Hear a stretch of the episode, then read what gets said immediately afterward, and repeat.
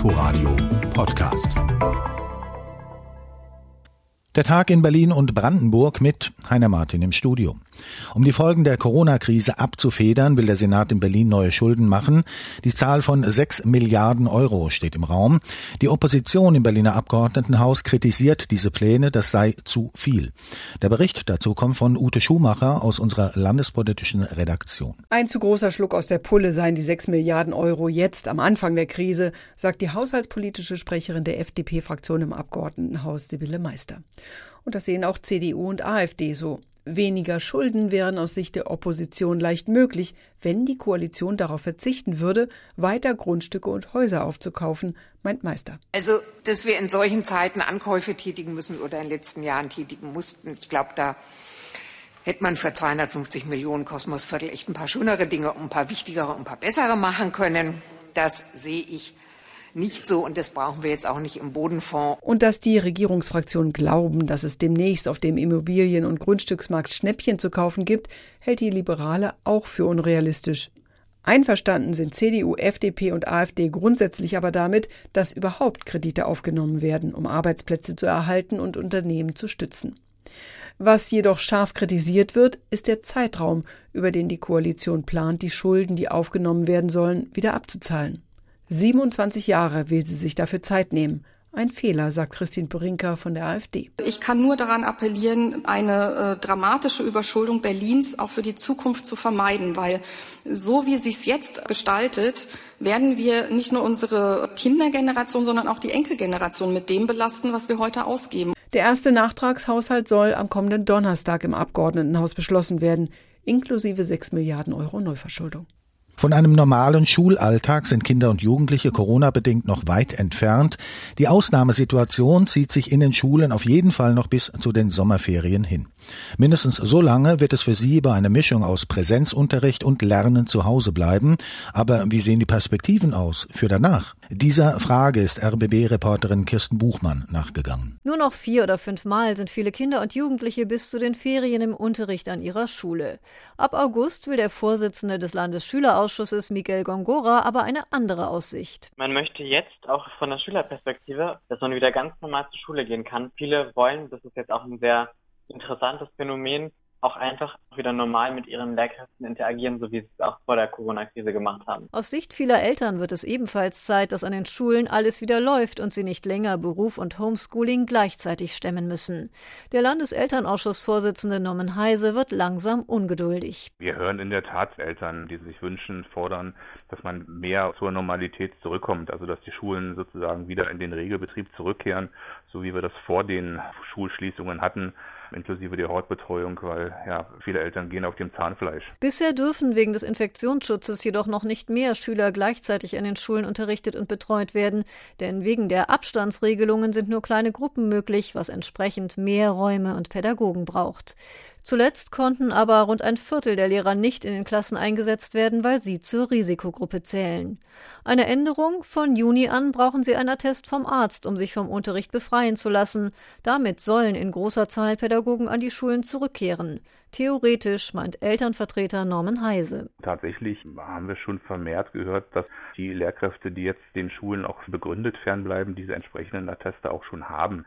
Insofern ist die Frage, kommen jetzt wirklich mehr mit dazu? Das ist natürlich ein Punkt, auf den wir hoffen, dass dann eben doch entsprechend mehr Unterricht wieder angeboten werden kann. Aber es gilt es abzuwarten. Zumindest in einem haben Eltern aber nun Klarheit. Die Ferienhortbetreuung für Schüler soll laut der Bildungsverwaltung wieder regulär stattfinden. Momentan noch werden in der Notbetreuung nur Kinder bestimmter Eltern, etwa aus systemrelevanten Berufen oder Alleinerziehender, berücksichtigt. Künftig soll das auch für die anderen Kinder mit Betreuungsbedarf gelten. Dieser Schritt zu mehr Normalität ist ein erstes Signal. Bildungssenatorin Sandra Scheres arbeitet, wie sie sagt, mit Hochdruck an Konzepten, wie es weitergehen soll. Zu vermuten ist, dass es nach den Sommerferien insgesamt wieder ein relativ komplettes Angebot an den Grundschulen geben könnte, im Unterricht und im Hort. Immer vorausgesetzt, dass die Corona-Infektionszahlen nicht wieder in die Höhe schnellen. Der Bericht war das von Kirsten Buchmann. Normalerweise parken sie dicht an dicht auf der Straße des 17. Juni in Berlin ungezählte Reisebusse, die Touristen in die Hauptstadt bringen. Aber die Corona-Pandemie hat auch hier Spuren hinterlassen. Busreisen sind verboten und wie man sich leicht ausrechnen kann, trifft das die Unternehmer hart. Genau darauf haben sie aufmerksam gemacht mit einer Sternfahrt, denn sie fühlen sich im Stich gelassen. RBB-Reporterin Helena Dehler war bei diesem Protest dabei. Aus allen möglichen Bundesländern sind sie gekommen, um hier in Berlin zu demonstrieren. Viele haben Transparente auf ihre Busse geklebt, auf denen steht, Stillstand ist der Tod, Zeit, dass sich was ändert oder Hilfe, wir kommen unter die Räder. Viele der Unternehmen sind Familienunternehmen und haben wegen den Corona-Einschränkungen finanzielle Schwierigkeiten. Ich konnte mit einigen sprechen und sie haben mir gesagt, sie hätten das Gefühl, dass sie bei all den Hilfen, die es gegeben hat für Unternehmen in Corona-Zeiten, einfach vergessen wurden. Das ist das Lebenswerk unserer Großeltern, unserer Eltern und unsere, unseres und unserer Tochter. Wir haben kein Lobby scheinbar.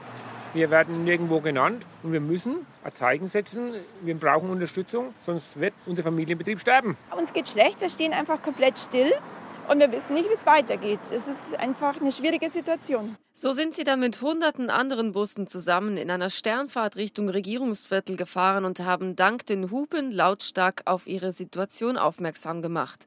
Die Forderungen sind klar. Finanzielle Hilfen und länderübergreifende Lockerungen, damit touristische Reisen bald wieder möglich sind. Denn die Busunternehmen wären bereit, auch was die Hygienemaßnahmen angeht. Die Lüftungen seien in den Bussen mindestens so gut wie in den Flugzeugen und wenn die Fahrgäste einen Mundschutz tragen und ihre Adressen angeben würden, dann wären viele Fahrten ab sofort wieder möglich. Busunternehmen protestieren, beobachtet von Reporterin Helena Dehler.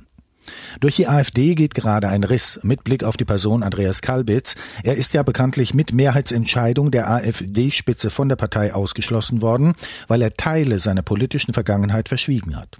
Andere wieder stehen weiter zu Kalbitz und er selbst will sich nun gegen den Rauschmiss wehren.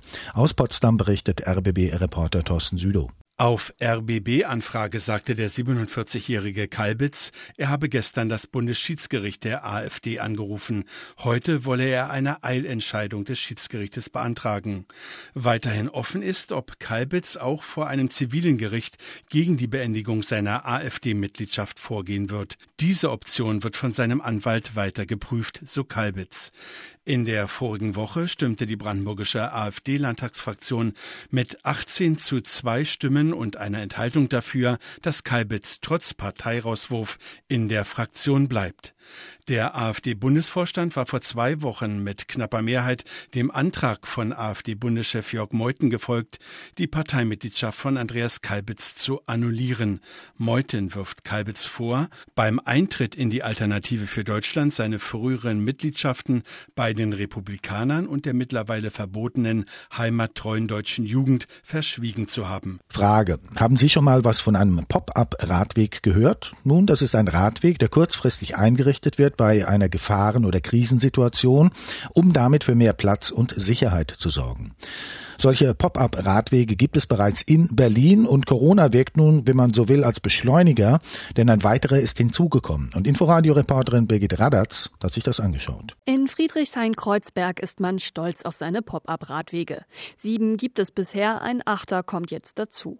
Auf der Höhe des U-Bahnhofs Samariterstraße auf der Frankfurter Allee stadteinwärts dürfen Radfahrer ab sofort die rechte Fahrbahn benutzen. Olaf Rabe leitet den Fachbereich Straße im Grünflächenamt und weiß, weiß, wie gefährlich die Situation zwischen Fußgängern und Radfahrern hier ist. Wenn jetzt Fußgänger aus den U-Bahn-Ausgängen herauskommen, sie müssen sich umdrehen, schauen, ob äh, Radfahrer von hinten kommen. Das macht natürlich keiner. Und da haben wir seit Jahren Konflikte. Der Radweg durchkreuzt sozusagen den Fußgängerweg. Nun dürfen Fahrradfahrer an dieser Stelle auf die Straße ausweichen. Eine gelbe Linie und Baustellenpoller weisen ihnen den Weg. Die dürften eigentlich nur bis Sonntag bleiben, denn dann läuft die Frist für die temporären Radwege aus. Bezirksbürgermeisterin Monika Herrmann von den Grünen geht aber davon aus, dass alle Radwege bleiben und nicht zurückgebaut werden müssen. Die meisten dieser Radwege waren sowieso schon vor Corona geplant, sagt sie. Der Bezirk setzt das um, was äh, bereits zum Teil seit Monaten, Jahren in der Diskussion, aber eben auch seit Wochen beschlossen ist. Und äh, das ist auch ein ganz transparenter Vorgang.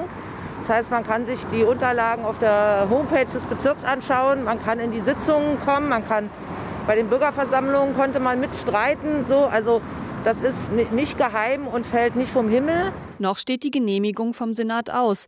Die gelbe Linie muss dann in eine weiße Linie verwandelt und die Behelfspoller müssen entweder weg oder fest installiert werden.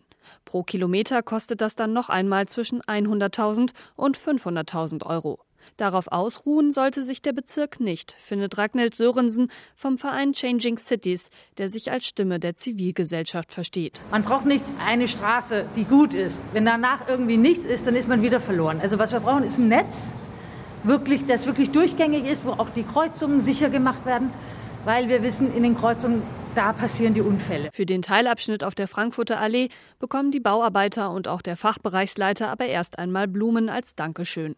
Nicht nur von Aktivistinnen von Changing Cities, sondern auch spontan von Anwohnerin Sabina, die die Bauarbeiten vom Fenster aus beobachtet hat. Wir haben uns das insgeheim schon ganz lang gewünscht, dass jetzt hier mal ähm, der Platz ein bisschen gerechter aufgeteilt wird auf der Frankfurter Allee. Einen weiteren Radweg plant der Bezirk auf der Holzmarktstraße. Bei Bauarbeiten im Bahnhof in Cottbus ist eine Bombe aus dem Zweiten Weltkrieg gefunden worden. Der Fundort ist abgesperrt und gesichert. Donnerstag wird entschärft. Weitere Infos vom Reporter Florian Ludwig. Die Sicherungsmaßnahmen stehen mittlerweile fest. In erster Linie sollen die direkten Anwohner geschützt werden, erklärt Pressesprecherin Gabriele Bogatsch. Wir haben also einen Sperrkreis eingerichtet, der so 400 bis 500 Meter um den Bombenfund drumherum. Dort werden natürlich alle Einwohner gebeten, ihre Wohnungen zu verlassen. Das sind ca. 700 Betroffene. Für die steht eine Turnhalle am Ludwig-Leichhardt-Gymnasium als Notunterkunft bereit. Da der Fundort direkt am Bahnhof liegt, ist natürlich auch der Bahnverkehr betroffen.